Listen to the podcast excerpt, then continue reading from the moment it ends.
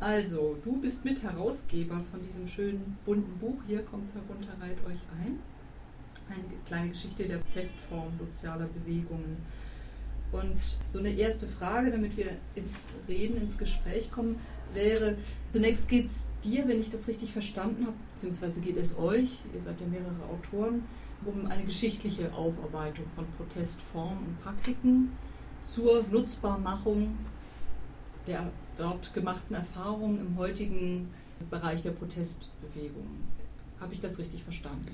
Ja, also es geht tatsächlich darum äh, zu verstehen, dass die heutigen ähm, Praktiken oder Protestpraktiken eine Vorgeschichte haben, dass es sozusagen nicht aus dem Nichts entstanden ist, dass es Erfahrungen gibt mit diesen äh, Praktiken und ähm, dass es auch wichtig ist, sozusagen ein Stück weit zu reflektieren, dass es diese ähm, Geschichtlichkeit gibt und dass die auch eine bestimmte, ähm, natürlich auch einen Einfluss haben auf die Art und Weise, wie sie heute genutzt werden. Und ähm, Bewegungen, aktuelle Bewegungen sind in der Regel meist sehr geschichtslos, in dem Sinne, dass sie sich eben über aktuelle Ereignisse definieren.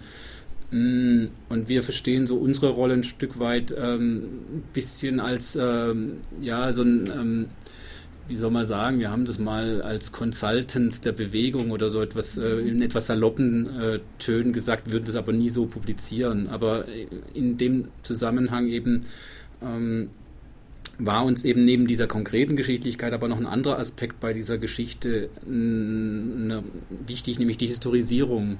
Also es sind zwei Formen von Geschichtlichkeit, die uns interessieren. Einerseits äh, die konkreten Praktiken, ihre Vorgeschichten und ihre Einsetzung. Und wenn man darüber Bescheid weiß, kann man auch gegenwärtige Praktiken historisieren. Was ist damit gemeint? Damit ist gemeint, dass man ähm, auch Debatten um bestimmte Praktiken sagen, ähm, dann nicht verabsolutiert oder nicht in einem Sinne, äh, ist, man kann das jetzt nur so, also, äh, also Beispiel, dass, dass man ein Bewusstsein dafür entwickelt, dass bestimmte Praktiken zu einem bestimmten Zeitpunkt etwas bewirken und zu einem anderen Zeitpunkt vielleicht nichts bewirken oder das Falsche bewirken.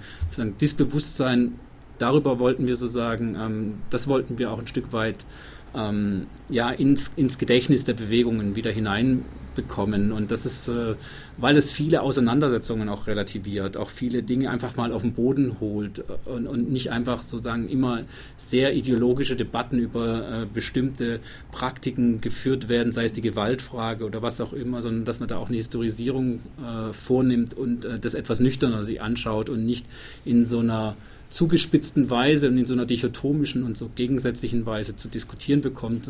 Wir glauben, dass das Wissen um die Geschichte dieser Praktiken eine Hilfe ist, um äh, Einschätzungen für die Gegenwart zu gewinnen, die nicht nur jetzt in dem Sinne unnützes Wissen darstellt. Mhm. Wie sieht das praktisch konkret aus? Also hast du Beispiele, äh, wo du sagen kannst, gut, äh, eine bestimmte Verständnis, äh, ein bestimmtes Verständnis des Gewordenseins von einer Protestform hat dazu geführt, dass man also damit beweglicher geworden ist oder eine neue Praxis auch hineingekommen ist? Oder? Naja, nehmen wir mal zum Beispiel in dem Beispiel, äh, in unserem Buch gibt es ein Beispiel über das Thema Boykott. Mhm. Und ähm, interessant war eben nachzuvollziehen, wie der Boykott aus einer bestimmten historischen äh, englischen Tradition entstanden ist, in einer Auseinandersetzung äh, und es vor allem immer auch um Arbeitsbeziehungen ging. Und ähm, in jüngeren Formen immer wieder treffen wir in, in gegenwärtigen Punkten Auseinandersetzungen um das Thema Boykott. Mhm. Äh, ist das sozusagen der richtige Gegner? Äh, was wird da noch mit transportiert? Ne? Also zum Beispiel, äh, es gibt ja auch Boykottformen, die im Nationalsozialismus äh, gegen jüdische Bürgerinnen und Bürger eingesetzt wurden, wo das Ganze in dem Sinne kein Protest war, sondern eine, eine staatlich verordnete Ausschließung. Und ähm, jetzt kann man darüber Jetzt wird darüber diskutiert, als wäre Boykott überhaupt nicht möglich mehr, weil es diese Geschichte gibt. Und ähm, wenn man vorher weiß, dass es eine andere Tradition gab, äh, wäre dann eben äh, mit diesem Wissen genauer zu definieren oder genauer zu prüfen, an wann und welcher Situation äh, könnte es Sinn machen, Boykott aufzurufen und wie vermeide ich auch sozusagen in diesen äh, sagen, staatlichen Terrorismus, äh, also in dieser Weise vergleichen, vergli damit verglichen zu werden, zumal äh, viele Boykottaktionen auch immer mit dem Hinweis auf diese Geschichte äh, denunziert werden. Ja? Und ähm, jetzt darüber sozusagen eine Entscheidung oder einen Maßstab zu entwickeln, dazu ist es glaube ich, ganz brauchbar zu wissen, wer hat da boykottiert, ja, äh, wer sind die Kräfte, die das tun, unter welchen Bedingungen ist es möglich, so etwas zu vermeiden oder ist es gar nicht möglich gerade. Äh, diese Fragen, ne, das ist sozusagen ohne geschichtliches Wissen oder über das Wissen der Geschichte dieser Praktiken kaum angemessen möglich oder man läuft immer wieder in Fallen und ist am Ende sehr gelähmt, also ähm, und weiß gar nicht, also macht dann einen großen Bogen um bestimmte Dinge oder ähm, schweigt überhaupt und lässt äh, bestimmte Dinge äh, beiseite liegen. Das wäre zum Beispiel so ein Beispiel, wo man äh, so eine Historisierung vornehmen muss, ja, die auch sich immer gewahr werden muss, dass es diesen, diese Form von äh, sagen staatlichem Terrorismus gab. Äh, und was bedeutet dann, wenn wir eine ähnliche Form nehmen? Ist das das Gleiche? Gibt es eine Möglichkeit, es zu vermeiden? Gibt es die überhaupt nicht? Und so weiter. Das ist, glaube ich, äh, sagen, ein Stück weit illustriert, was ich mit Historisierung meine. Also es geht da auch um eine Art von Reaktualisierung von problematisch gewordenen Formen eventuell? Ja, also ähm, nicht per se. Äh, das würde dann zu diskutieren sein, ob ähm, es denn überhaupt notwendig ist, jetzt diese Form wieder aufzugreifen, wenn man denn dann der Meinung ist oder de, äh, zu der Einschätzung kommt, es könnte ein Moment sein, in dem wieder Menschen aktiviert werden können, andere mit eingebunden werden können. Also was gibt es denn sozusagen an Mitmach? Äh, Angeboten von Bewegungen an eine breitere Öffentlichkeit, an breitere äh, Gruppen, äh, dann muss man darüber diskutieren. Also was spreche ich da an? Ja, also bin ich dann auch, ist es auch das Richtige, was ich sozusagen aktivieren möchte? Ja, und ähm, per se geht es mir nicht um Reaktivierung, sondern einfach oder Reaktualisierung. Es geht mir eigentlich darum, ähm, in einer konkreten Situation genau besser entscheiden zu können, ist das von äh, ist das jetzt, taugt das jetzt für das, was ich eigentlich erreichen möchte? Oder bedeutet das bestimmte äh, Gefahren, die ich eigentlich gerne vermeiden würde? Also es geht ein bisschen darum, das komplette, möglichst komplette Instrumentarium dessen, was man so an Protestformen äh, zur Verfügung hat, zu kennen auch wirklich. Also kennen ja, meine ja. ich jetzt auch inklusive der ganzen Geschichte der Gefahren und eventuellen Möglichkeiten. Ja, es gibt ja so eine Vorstellung auch in der, wir beziehen uns ja eben auch auf den wissenschaftlichen Diskurs und im wissenschaftlichen Diskurs gibt es eine, eine Vorstellung von einer sagen Art Werkzeugkiste, das heißt, ja. die sich, äh, in denen sich äh, viele Möglichkeiten befinden und die dann plötzlich äh, Bewegungen meistens nicht bewusst, aber doch immer kennen und dann irgendjemand greift das wieder auf und aktualisiert das. Und ähm, und da das sozusagen ein historischer Prozess ist, der sich immer wiederholt, muss man eben auch äh, mit diesen Aktualisierungen umgehen. Und deshalb wäre es von Nutzen, diese Geschichtlichkeit äh, zu kennen und damit auch dann das eigene Verhalten historisieren zu können oder die eigenen in, in, in einem bestimmten historischen Kontext auch zu sehen. Und ähm, das ähm, wäre das Ziel, aber nicht jetzt zu sagen, ähm, in dem Sinne, ich habe jetzt hier einen schönen bunten äh, Warenkatalog und jetzt suche ich mir irgendwas raus, sondern eben genau nicht so, sondern zu sagen, ich äh, weiß, es gibt so ein paar Dinge und jetzt überlege ich mal, ähm, macht es Sinn jetzt in der jetzigen Situation? Das im Sinn von Nutzung, von Geschichtlichkeit überhaupt oder Geschichtswissenschaft, ja, das sowieso. Ne? Also wir sind ja, wir machen jetzt nicht Geschichts, äh, eine geschichtliche Aufarbeitung mhm. einfach per se, weil äh, weil es uns äh, gefällt, sondern das hat einfach auch mit den Autorinnen und Autoren äh, zu tun, die äh, in vielerlei Hinsicht mit den Problemen, die in diesem, äh, die in diesem äh, Buch äh, auch immer wieder angesprochen sind, natürlich auch zu tun haben. Also es ist ja auch eine eigene, eine Reflexion der eigenen Praxis gewesen für viele, die da beteiligt waren. Mhm. Also die haben jetzt nicht einfach nur so vom Schreibtisch heraus oder als Studenten oder Studierende jetzt die, weil sie einen ähm, sagen jetzt verordnet bekommen haben, sie müssen eine historische Arbeit schreiben, sondern tatsächlich ja damit auch ihre eigene Praxis reflektiert oder selber äh, auch diskutiert und zur Disposition gestellt.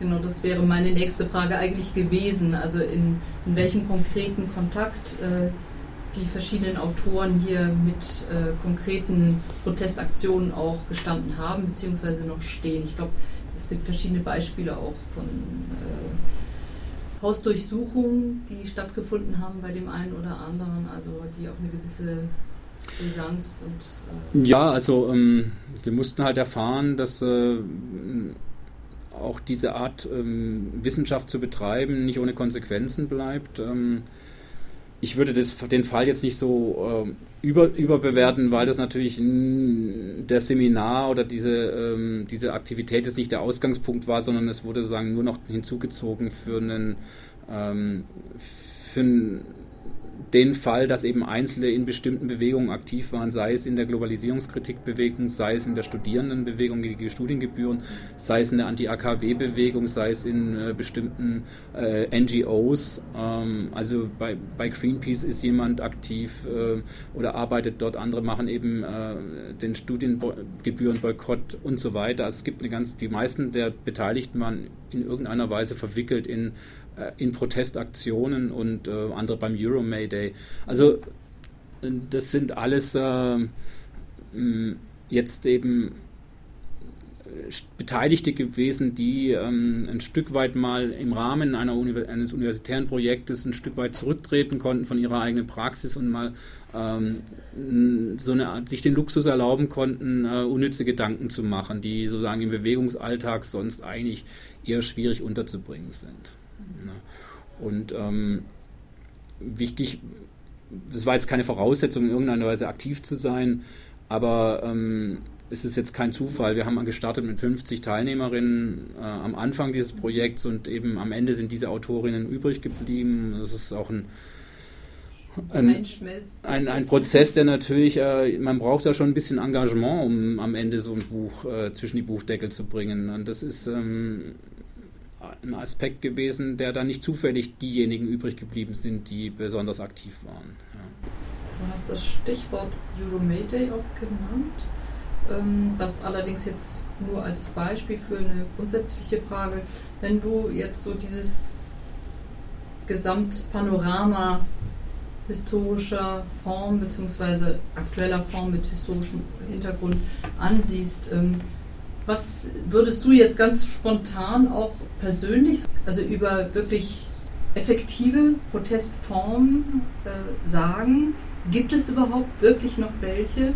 Die Frage stelle ich ein bisschen vor dem Hintergrund dieses äh, permanent und immer schneller wirksamen Aneignungsphänomens sagen. Also dass sobald irgendwie eine Protestform, das beobachten wir jedenfalls permanent, äh, wirklich sozusagen ähm, das, die Bevölkerung aufmerksam gemacht hat, dann wird es sofort ja irgendwo wieder vereinnahmt.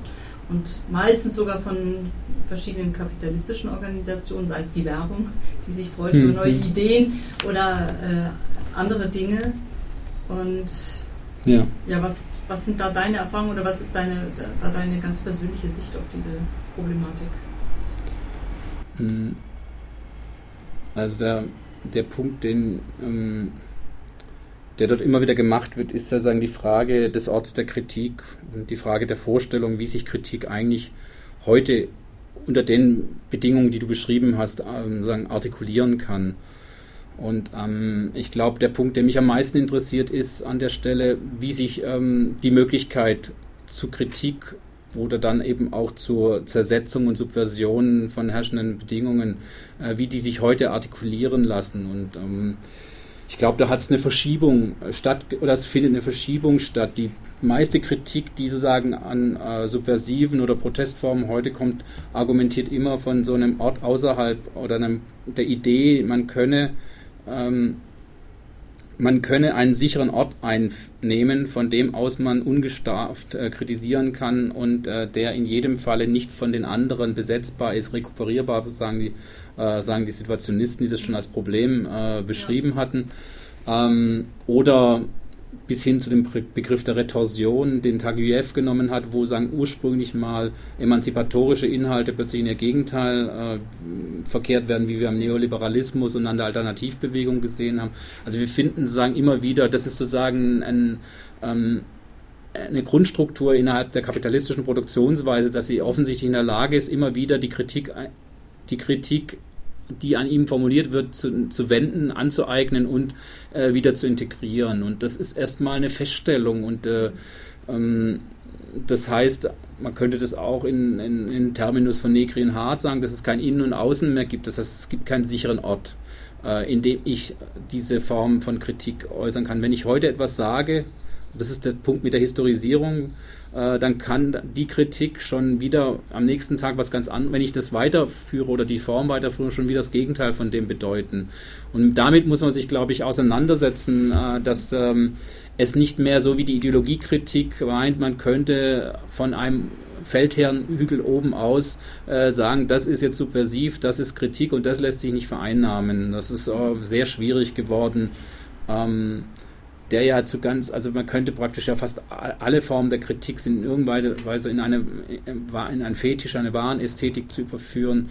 Ähm, es gibt praktisch kaum ähm, Möglichkeiten, sich diesem Prozess zu entziehen. Das kann man sozusagen ähm, mit zweierlei reagieren. Das heißt, man geht immer weiter zurück und versucht immer weiter äh, zu gucken, wo ist jetzt der Ort, an dem ich also geschützt bin und mich nicht äh, sagen vereinnahmen lassen kann. Das führt dann zu immer äh, distinkt, distinkteren und so immer äh, sagen abgehobeneren und zu sektierischen Positionen oder aber gehe ich erstmal davon aus, dass ich das nicht ändern kann oder dass das ein Punkt ist, dem, äh, mit dem ich auch produktiv umgehen muss. Das heißt, ein Bewusstsein dafür habe. Und ich glaube, was ich spannend finde an der Euromayday-Geschichte ist, dass dort ein Bewusstsein für dieses Problem besteht und dass die nicht ja. sklavisch äh, an einem Ort festhalten wollen, der, von dem aus dann äh, jetzt bestimmbar ist, praktisch wie vom Feldherrn Hügel.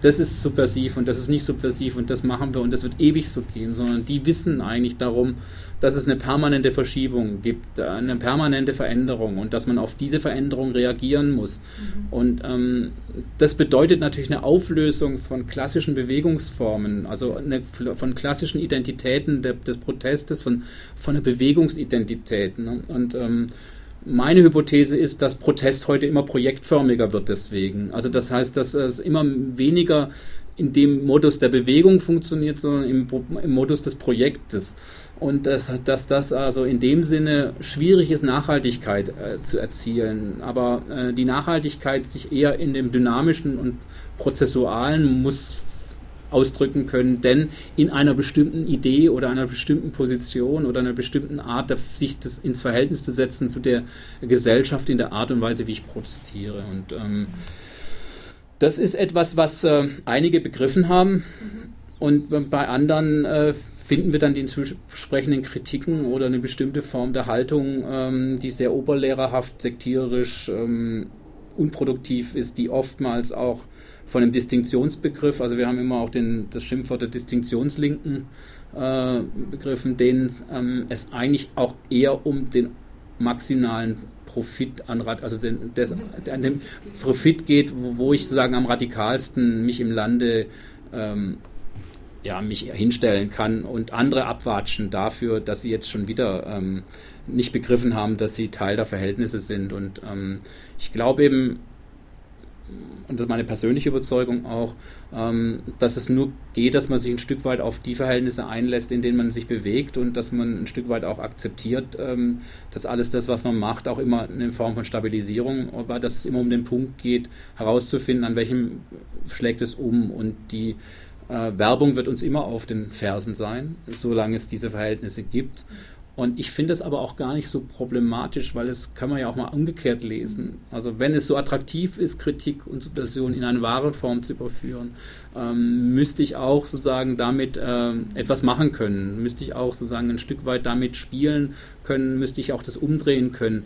Und äh, ich glaube, nur die Linke ist so blöd zu behaupten, äh, dass, äh, da, also wenn, wenn, wenn es stimmt, dass der Kapitalismus eine Wandlung erfährt, also das wird ja mit verschiedenen Begrifflichkeiten äh, versucht zu analysieren, sei es kognitiver Kapitalismus, Hightech-Kapitalismus oder Wissensgesellschaft oder ähm, äh, Formen von also es gibt alle möglichen Begrifflichkeiten, die versuchen, diesen Wandel der kapitalistischen Produktionsweise zu beschreiben.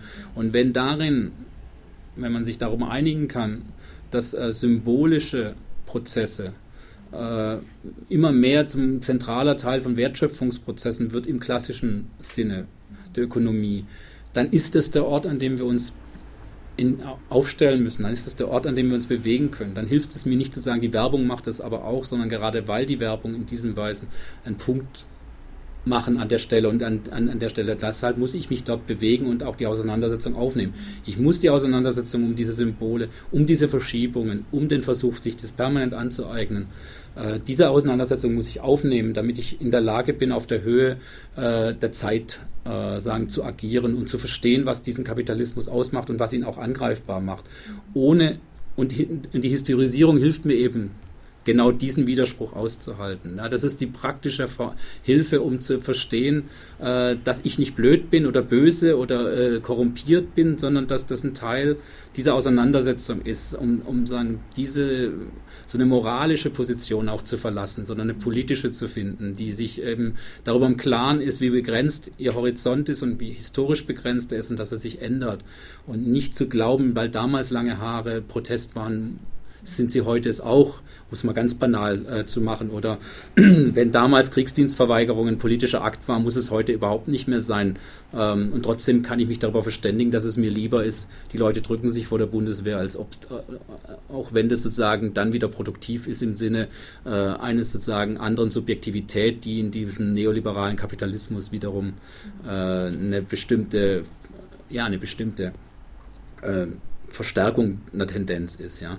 Und ähm, wie gesagt, unser historischer Zugriff versucht, das aushaltbar zu machen oder besser han handelbar zu machen ähm, und gegen so eine moralische Linke anzugehen, die Distinktionen betreibt, die die Besseren sein wollen, die, äh, die in dem Sinne aber nicht politisch handeln wollen. Also sozusagen das Spiel ähm, noch intelligenter zu spielen, als das kapitalistische Strukturen, zum Beispiel Werbung tun ja, also nein, ja, nein, man muss sich darauf also einstellen. Spiel in Anführungszeichen. Ja. Natürlich ist es ein schon ernstes Spiel, aber man muss damit einfach umgehen. Also ähm, und das Wissen, dass das, ein, dass das so funktioniert und ähm, dann äh, glaube ich, dass ähm, wenn ich mir die Akteurinnen und Akteure anschaue, ähm, durchaus eben genug Wissen und äh, Qualifikation, Intelligenz, Witz, Mut äh, vorhanden sind, um genau äh, an dieser Stelle ein Stück weit immer wieder nach vorne zu gehen und ein Stück weit vorwärts zu sein. Und dann natürlich kommen die gleich nach. Aber das verändert sich halt permanent. Und man muss sich äh, äh, einfach an der Schnitt, äh, solange es eben kapitalistische Produktionsweise gibt, das heißt, die einen äh, eignen sich den Reihe, sagen die Arbeit der anderen an oder aber sie äh, funktionieren, wie das im Finanzkapitalismus momentan äh, sich kennt. Das heißt, äh, dass ähm, auch eben bestimmte Leute ganz freigesetzt werden von Ausbeutung ähm, und das nicht mehr sozusagen in der Produktion der, der Handarbeit äh, sagen, der Wert liegt, sondern in der Frage des, der, der Marke und so weiter. Wenn ich alles diese, wenn ich alles das weiß oder mich damit auseinandersetze, dann kann ich ähm, meine Möglichkeiten, meinen Ort, glaube ich, besser äh, definieren oder bestellen. Und dann ähm, wird diese Bewegung auch wieder politisch und äh, in, in dem Sinne, den Antagonismus zu finden, den Antagonismus zu den Verhältnissen äh, beschreiben zu können. Und ähm, da ist es mir dann ähm, ähm eine Frage von politischem Preis, der auch bestimmte Formen, Aktionsformen mit sich bringt, weil ich natürlich immer reflektieren muss, dass damit auch wiederum andere äh, das sich aneignen können, das dir wegnehmen können und so weiter und dass ich das dann eben aber auch politisch definieren muss. Äh, was ist der Preis, den ich bereit bin zu zahlen? Also oder den, den ich zahlen muss, ähm, ohne jetzt zu sagen, zur Handlungsunfähigkeit verdammt zu sein, was ja oftmals zu sagen die Konsequenz von Ideologiekritik ist, mhm. äh, die immer alles besser weiß, immer schon äh, genau weiß, was du für Fehler machst und dass das so überhaupt nicht geht und im Prinzip darauf rausläuft, äh, eine Negation der Verhältnisse das Wort zu reden, aber es dann dabei auch belässt. Ja? Mhm. Also ähm, und ähm, meiner, ich vertraue da nicht so darauf auf die Subversion dieser Position, also die Möglichkeit, also das Potenzial dieses, dieser Position. Version der Destruktion. Reicht nicht. Ja, also kann ja äh, für manche ein, ein Weg sein, um sich sozusagen zu positionieren in dieser Welt. Ähm, Protestbewegungen sind in der Regel ähm, anders aufgestellt oder haben konkrete Ausgangspunkte, konkrete Probleme, äh, die sie in irgendeiner Weise angehen müssen. Ja. Es geht ja auch äh, nicht nur um den Protest als Protest, sondern um das, was in, in dem, innerhalb des Protestes äh, an Vorschlägen sozialer oder kultureller Art äh, angeboten wird. Also in Hamburg hat man ja dem Gängeviertel oder dem Centro Sozial, das sind zwei Beispiele, mhm. dann ganz gute äh, genau. Ansatzpunkt eigentlich. Es ist ja auch so, dass die äh, dass es ja auch konkrete Vorschläge gibt, zum Beispiel bei auch, ähm, es gibt ja politische Positionen, die jetzt in diesem Euro Mayday zum Beispiel artikuliert wird, die durchaus sozialer Art sind. Ne? Also ähm, wo ähm, so eine Kritik oder eine Denunziation so einer Position als Künstlerkritik auch ein bisschen ad absurdum geführt wird, ähm, weil es eben nicht darum geht, äh, jetzt nur eine Entfremdung zu beklagen oder ein bestimmtes karnevaleskes Ereignis und Happening zu machen, sondern das auch ein Stück weit mit einer Rolle spielt und ähm, aber letztendlich gibt es ja konkrete politische Forderungen, die sich auf äh, Freizügigkeit, auf sozusagen äh, das Recht äh, jenseits eines Passes sich bewegen zu können oder das, äh, das Grundeinkommen, wie immer man auch dann zu diesen einzelnen Positionen stehen mag. Aber da gibt es ja was, was sozusagen äh, immer auch mittransportiert wird. Und ich finde, ähm, im Gegensatz zu den Bewegungen der 80er Jahre und der 70er Jahre, eigentlich das ein Fortschritt. Äh, also ich finde eigentlich ähm, die Art und Weise, wie sich diese Euromayday-Bewegung in der Lage ist, mit ihrer Geschichte, mit der Geschichte dieser Protestformen umzugehen, was sie jetzt nicht bewusst machen, aber meiner Meinung nach ziemlich intelligent unbewusst, ähm, haben sie eine ganze Menge Konsequenzen gezogen äh, aus einer äh, subkulturellen Strategie, die sich auf Abkapselung und Vereinzelung äh, zielte und jetzt eben der Versuch ist, sich in, ins Verhältnis zur Gesamtgesellschaft zu bewegen und äh, zu, also hineinzubewegen und eben ähm, An Ansatzpunkte zu, zu finden und um ähm, ja und, und, tatsächlich auch um die Köpfe ein Stück weit sich ähm, zu ringen und das nicht einfach aufzugeben und schon zu wissen, die sind eh verblödet, äh, die sind eh äh, entfremdet, die sind sowieso nicht, solange sie in einer kapitalistischen Struktur arbeiten, für nichts zu haben. Ja, auch da macht sich, glaube ich, niemand Illusionen dort, aber eben auch den Punkt zu finden, dass man damit sich nicht zufrieden gibt, äh, festgestellt zu haben, äh, dass sich nichts bewegen wird, von, ohne dass man eben jetzt ein bestimmtes Bewusstsein, eine bestimmte Eintrittskarte oder was auch immer voraussetzt, um ähm, ja, Bewegung in die Situation zu bringen. Ne? Also das ist, ähm, finde ich, ähm, gegenüber den, meiner eigenen Sozialisation, meiner persönlichen Sozialisation an Fortschritt und eine Verbesserung. Also ich finde es ähm, ähm, und natürlich auch ähm, ein bestimmtes ähm, hedonistisches Moment, mhm. das ich eigentlich auch sympathisch finde und ohne dass es nicht geht, also ähm, den Bierernst ein Stück weit außen vor zu lassen und zu sagen, also die Leute bleiben nicht bei uns, weil wir die richtige Analyse haben, sondern die Leute äh, oder weil wir den Marx jetzt besser auseinanderklabüsern als andere, sondern äh, weil sie ein anderes Leben, ein besseres Leben haben wollen. Und zu diesem besseren Leben gehört auch eben, äh, dass ich jetzt lebe und äh, ein Stück weit ähm, ja, äh, Spaß haben möchte oder eben äh, äh, lachen können muss und all, all diese Aspekte. Und das finde ich dort ähm, eigentlich ganz gut ähm, eingefällt. Insofern ist der Euro Mayday für uns auch, auch in dem Buch letztlich auch so ein bisschen ein, Paradag ein, Parad ein Paradigmenwechsel, ja, an der ein bestimmter Bruch stattgefunden hat und der meiner Ansicht nach ähm, am ehesten auf der Höhe der Zeit sich bewegt, der Möglichkeiten von, äh, von Protest. Genau. Wobei ich da ein kleines Aber oder ein kleines Fragezeichen gleich hinterherfügen muss, wenn man dieses Jahr äh, den Euro Mayday ein bisschen beobachtet hat. In Berlin ist er ja abgesagt hm. worden, was ich auch total gut fand. Also wenn man sich die Begründung, ich kann sie jetzt nicht zitieren, stehen ich weiß, ja. lesen kann. Ähm, in, in, Hamburg hat er trotzdem stattgefunden. Ich weiß nicht, ob du dabei warst. Ich war dabei und da spürte man sehr stark die Notwendigkeit, wirklich äh, immer wieder ganz neue Sachen in Gang zu bringen, also neue Formen eventuell hm. auch zu suchen auf gar keinen Fall zu versuchen, etwas zu wiederholen, was mal geklappt hat. Weil das blieb eigentlich bei vielen dieses Jahr so der Eindruck in Hamburg.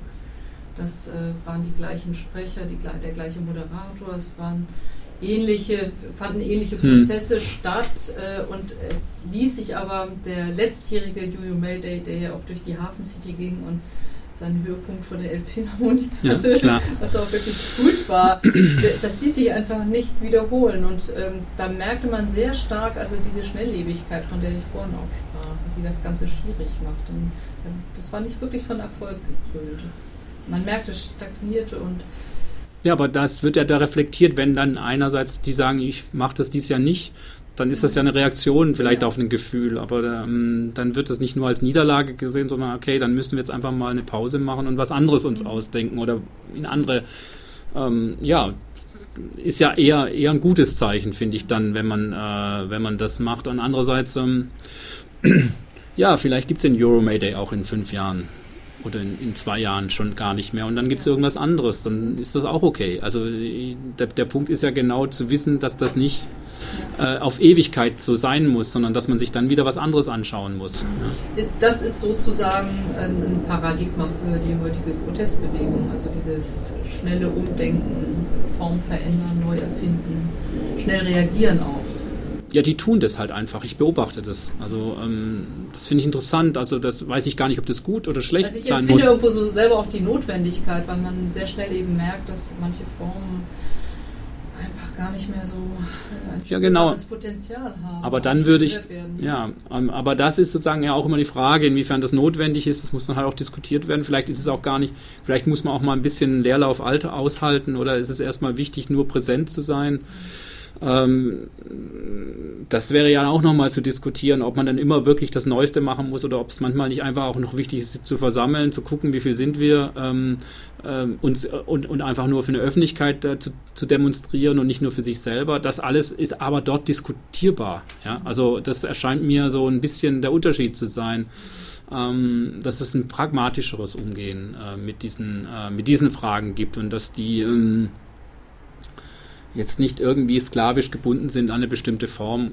So ein Buch wie unseres würde dann auch nochmal sagen, ja, aber Gemach, Leute, vielleicht äh, entspricht sozusagen dieser Bedrang jetzt immer alles neu, äh, neu, neu was Neues und das absolut wie äh, sozusagen veränderte zu bin. Vielleicht ist das auch gar nicht so entscheidend an der Stelle. Schaut euch das mal erstmal ein oder zwei Jahre lang nochmal an und dann kann man ja immer noch äh, diskutieren. Das wäre eben auch äh, sagen, ein, ein eine Funktion von so einem, von, von, von so einem Buch, wo ja auch nochmal andere Aspekte angesprochen worden sind, wie wichtig so bestimmte Versammlungsformen oder Praktiken auch sind für ähm, Bewegungen oder eben Projekte oder was auch immer. Ja. Ja. Entscheidend ist ja, ja sicherlich äh, auch über die Form äh, und selbst den, den, benennbaren Inhalt hinaus die Energie, mit der etwas äh, so authentisch wie möglich aktualisiert wird. Ich denke, das ist ein ganz wichtiger Punkt. Ja, gut. Also, das, was wirklich passiert in dem Moment, meine ich. Ne? Das kann man ja sowieso nicht vorher bestimmen. Nein, also, das ähm, also das ist ja äh, sowieso ein ja. Stück weit, da kommen ja plötzlich ganz andere Akteure genau. auf einmal auf, äh, da und ähm, die sind ja gar nicht vorgesehen vielleicht, ja? ja. Und dann muss man sich damit auch auseinandersetzen. Ja. Also plötzlich sind ganz andere äh, Gruppen dabei und äh, die vorher gar nie auf dem Zettel waren, ja. Und man guckt sich das dann an äh, und ist äh, etwas überrascht, ja und dann die Offenheit haben, darauf einzugehen. Das beweglich eben. Ne? Ich denke, das ist etwas, was man als äh, Qualität pflegen kann. Und wozu ja. sowas, also so eine historische Betrachtung auch äh, durchaus sehr hilfreich ist. Ja, diese Offenheit ist so, einerseits braucht man immer Gruppen, die auch ein Stück weit so eine Idee oder Tradition in Anführungsstrichen mitträgt oder weiterträgt und auch immer diese, an dieser diese Geschichtlichkeit zu sagen, klar, man, man muss jetzt das Rad nicht immer neu erfinden oder alle Sachen neu machen. Andererseits ist es eben genau der Punkt, ähm, ähm, nicht sklavisch festzuhalten jetzt an äh, all dem, weil wir es früher so gemacht haben, müssen wir es jetzt auch wieder machen. Und das ist sozusagen die Schwierigkeit, vor der man steht. Diese beiden äh, erstmal merkwürdig widersprüchlichen äh, Punkte zusammenzukriegen. Und ähm, ähm, also wir beobachten schon, dass es immer Gruppen gibt, die sich zum Beispiel mit bestimmten, also wobei es mir dann eher darum geht, dass man Gruppen hat, die sich mit Themen lang, mittelfristig und langfristig beschäftigen. Also das Anti-AKW-Thema, das Frauen-Gender-Thema und so weiter. Ökologiefrage, also die einfach ein bestimmtes Wissen auch äh, haben und das immer wieder einspeisen können in solche Auseinandersetzungen und gleichzeitig aber eben daraus jetzt nicht so ein bestimmter ähm, Zwang entsteht, sich in der oder der Weise damit zu artikulieren, sondern dass sich dann ähm, versucht, mit den jeweilig beteiligten Akteurinnen und Akteuren eine, ja, eine, ähm, auch eine unvorhergesehbare Situation äh, zu bringen. Das finde ich eben auch nochmal ein, ein Punkt, was sozusagen aus dieser Schwäche nochmal eine Stärke machen könnte, dass man eben nicht äh, immer auf Kontinuität sind, dass es auch für die andere Seite unübersehbar ist und unvorhersehbar, was denn da passieren kann, ja, dass sie das nicht im Griff haben, dass sie das nicht steuern können, dass sie das nicht, dass bestimmte Dinge einfach äh, unklar sind, ob sie stattfinden oder nicht und manche gar nicht wissen, dass es plötzlich, dass es stattfinden kann. Und das ist sozusagen der, der eine Punkt, der wichtig ist. Und der andere ist, dass man auch ein Wissen und ein Know-how und äh, sowohl über die Praktiken als auch auf die Inhalte des Protestes ähm, aufrechterhalten kann. Und dafür gibt es aber Gruppen und dafür gibt es die Berufsrevolutionäre äh, in Anführungsstrichen oder Jugendlichen oder was auch immer, äh, die da ähm, in der Lage sind, einfach so eine Kontinuität herzustellen. Also das äh, muss man schon sehen, ja, also dass man nicht so einem naiven äh, Konzept das Wort reden kann, das jetzt egal ist, äh, dass man jedes Mal von neuem wieder anfangen kann. Findet aber auch gar nicht so statt, sondern es ist dann immer wieder erstaunlich, ja. äh, wo dann plötzlich wieder Wissen auftaucht, das sozusagen aus äh, über Jahrzehnte lang hinab äh, gespeichert war und dann auf einmal wieder ja. Äh, hochkommt. Zuletzt äh, ein kleines Wörtchen zum Thema hedonistischer Aspekt bei Protestformen. Du hast ja das fand ich besonders gut, noch einen kleinen äh, Artikel geschrieben zum Thema des Tortenwerfens. Magst du dazu noch was erzählen? Wie kamst du darauf? Äh, hast du da eigene Erfahrungen vielleicht mitgemacht? ja, also ähm, im Laufe einer, äh, sagen, eine, eines einer Bewegungslaufbahn hat man viele Aspekte äh, schon mitgemacht, aber das ist ähm, eigentlich nicht äh, der Punkt gewesen, warum ich diesen, äh, warum ich diesen Text hatte, sondern ich ähm, wollte das mal ähm, ausloten, ja, also wiefern eben etwas, was zunächst mal als äh, unpolitischer Unfug äh, und auch in allen möglichen populärkulturellen Formen schon vorkommt, ähm, wollte ich einfach zeigen, wie durch den Kontext oder durch Kontextverschiebungen Dinge, die erstmal wo ganz woanders angesiedelt sind, äh, auch etwas Politisches bekommen können und etwas Politisches im Sinne dessen, dass eine bestimmte Form von ähm, ja, Nicht-Einverständnis artikuliert wird. Und ähm, mit was man sich im Laufe seiner Jahre ja immer beschäftigt hat, war mit der Frage der Gewaltfrage und der Militanzfrage. Und mir schien das so ein, ein Punkt zu sein, der bestimmte Erfahrungen aufnimmt, die man hat äh, mit äh, der Frage, äh, mit der Auseinandersetzung. Also wie kann man auch einen, einen Dissens sozusagen formulieren, der radikal ist mhm. und äh, dennoch nicht jetzt in dem Sinne etwas ist, was zu einer militärischen Auseinandersetzung führt oder einer kriegerischen und einer dann tatsächlich auch äh, körperverletzende Gewalt einnehmen. Und dennoch etwas ist, was nicht einfach nur harmlos ist, aber gleichzeitig äh, doch einen Aspekt hat, der äh, spektakulär ist, der witzig ist, der einfach ähm, ganz andere Aspekte anspricht bei denen, die da sagen Zeuge werden oder die, denen das ähm, präsentiert wird. Und ich habe, äh, ähm, ja, und ähm, natürlich ist das äh, eine Riesenfreude für Aktivistinnen, wenn so ein Tortenstoß gelingt und äh, ähm, das ist etwas, was ähm, auch Spaß macht im Vorbereiten und was man ähm, dennoch sehr gut vorbereiten muss, dennoch äh, nicht etwas ist, was einfach nur so gelingt. Mhm. Ja, also,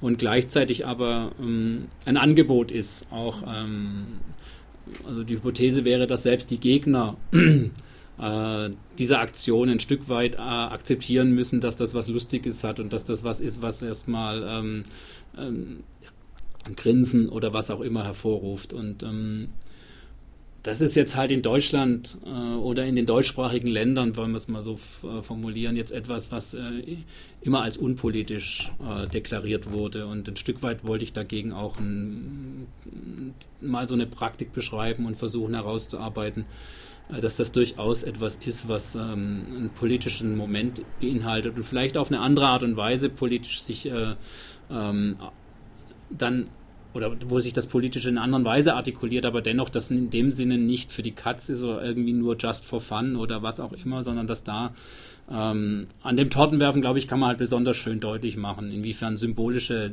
äh, ein, ein symbolischer Angriff verbunden mit einer direkten Aktion, also mit einer unmittelbaren direkten Aktion, einem Akt von zivilen Ungehorsam, all diese Aspekte sind, ähm, möglich sind in eine Praktik und ähm, ja, das ist sozusagen der Punkt gewesen. Der andere Punkt war, dass ich mich gewundert, dass ich das doch interessant fand, dass im Zuge dieser Globalisierungskritikbewegung das plötzlich angestiegen ist und dass plötzlich sehr viele äh, Praktiken waren, äh, also oder, oder, oder Tortenattentate stattgefunden Die haben. Zugenommen, ja. ja, nun, man weiß immer nie genau, ob das wirklich stimmt, ob dann nur die Berichterstattung darüber zugenommen hat, ja, ja genau. oder ob äh, oder ob, ob jetzt halt das nicht vorher schon genauso oft war. Das ist ja immer ein bisschen das Problem. Aber sie werden zumindest medial anders wahrgenommen. Das ist, glaube ich, das, was zugenommen hat. Ähm, ob das dann tatsächlich sich äh, so verhält, das wissen wir letztlich auch nicht, ne, weil wir nicht wissen, wo überall in dieser Welt nicht berichtet wird über das Tortenerwerfen oder was auch immer. Ja, vielleicht gibt es nicht überall Torten, aber das wäre vielleicht noch eine letzte Frage. Hast du ein gutes Tortenrezept für die, diese Art von Anlass?